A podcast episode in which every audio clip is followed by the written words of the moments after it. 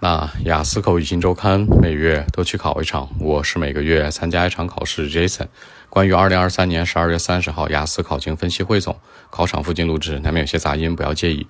今天的考试呢是二零二三年的一个收尾的考试，那它的题型会决定明年出题的一个方向。首先，开门见山，听力。今天听力比较传统的题型，第一和第四部分各自十个填空。那第二、第三部分当中选择为主。第一部分讲的是 Marriage Hotel 一个婚礼酒店的布置相关，是十个填空。第二个部分讲的是 Swimming Course 一个游泳课程，是多选加匹配。第三个部分呢说的是作业讨论相关，是单选加匹配。发现了吧？二三部分都是选择，而且匹配题特别多，大家一定要注意，在整个听力考试里里面的匹配分三种：五选二、七选三，还有六选三，就这三种，平时一定要多练啊。其次呢是第四个部分，澳洲公路的发展史相关，那主要呢是我们所说的这个补全句子的一个题型为主，也是跟填空相呼应的。整体来说，今天听力考试不是特别的友好，因为它第三部分今天比较偏难。之所以难的原因，是因为第三部分呢，它这个单选和匹配的量很大，大家很多人审不完题，不能理解题，而且语速也会快一些。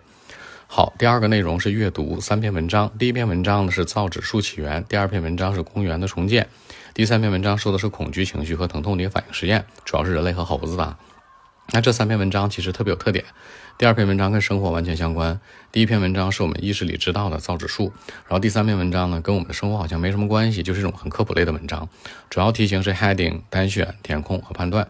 大家一定一定要注意一下，今天的阅读其实内容来讲，两篇难一些，一篇简单一些，但它整体难度系数好像没有听力给大家带来的冲击那么大，嗯，一定要注意。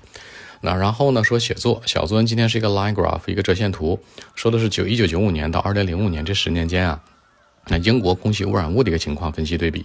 这里面一定要记着，line graph 线图是一个我们所说常规图形，一定要把特征写出来，线里面的最高值、最低值，一个波动趋势，对吧？差值一定要写出来。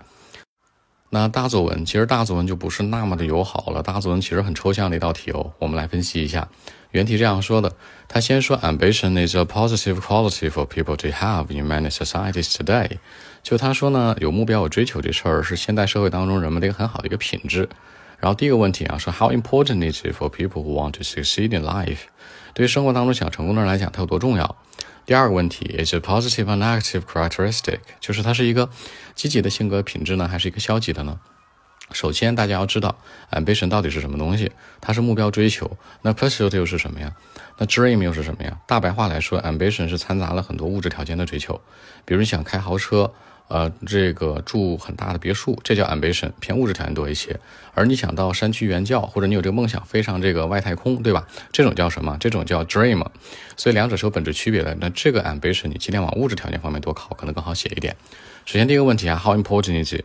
它其实挺重要的。首先它是人们的一个动力，一个信心，对吧？是人们的一个什么？motivation，其次呢，它是人们长久能够坚持下去的一个什么一种我们所说的一种 example，所以你在这两个方向就回答好 important 是 OK 的。其次呢，你可以再分析和强调一下，就是说它到底是好是坏。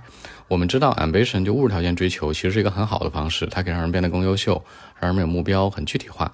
然后，但是它有一个缺点，问题是让人们过于什么 greedy，过于贪婪。你这样去说，可能整体来讲还是 positive 居多，negative 会居少一点，会 OK。刚才听 Jason 这样说完，你会发现这大作文没那么好写，对不对？看着有点抽象。其实你要记着，遇到抽象的这种题目和概念的时候，你把这抽象内容变得很具体。什么叫 ambition 呢？就是马勒对不对？也就是 money 相关的，比如说 money oriented、money centered 的一些延展，以钱为中心的物质条件啊。名声啊，social status 社会地位啊，这种的就 OK 了。如果你要把它当一个 dream 去说，其实这个题可能就，嗯，会写跑偏或者写跑题了。好，更多文本问题，微信一七六九三九一零七。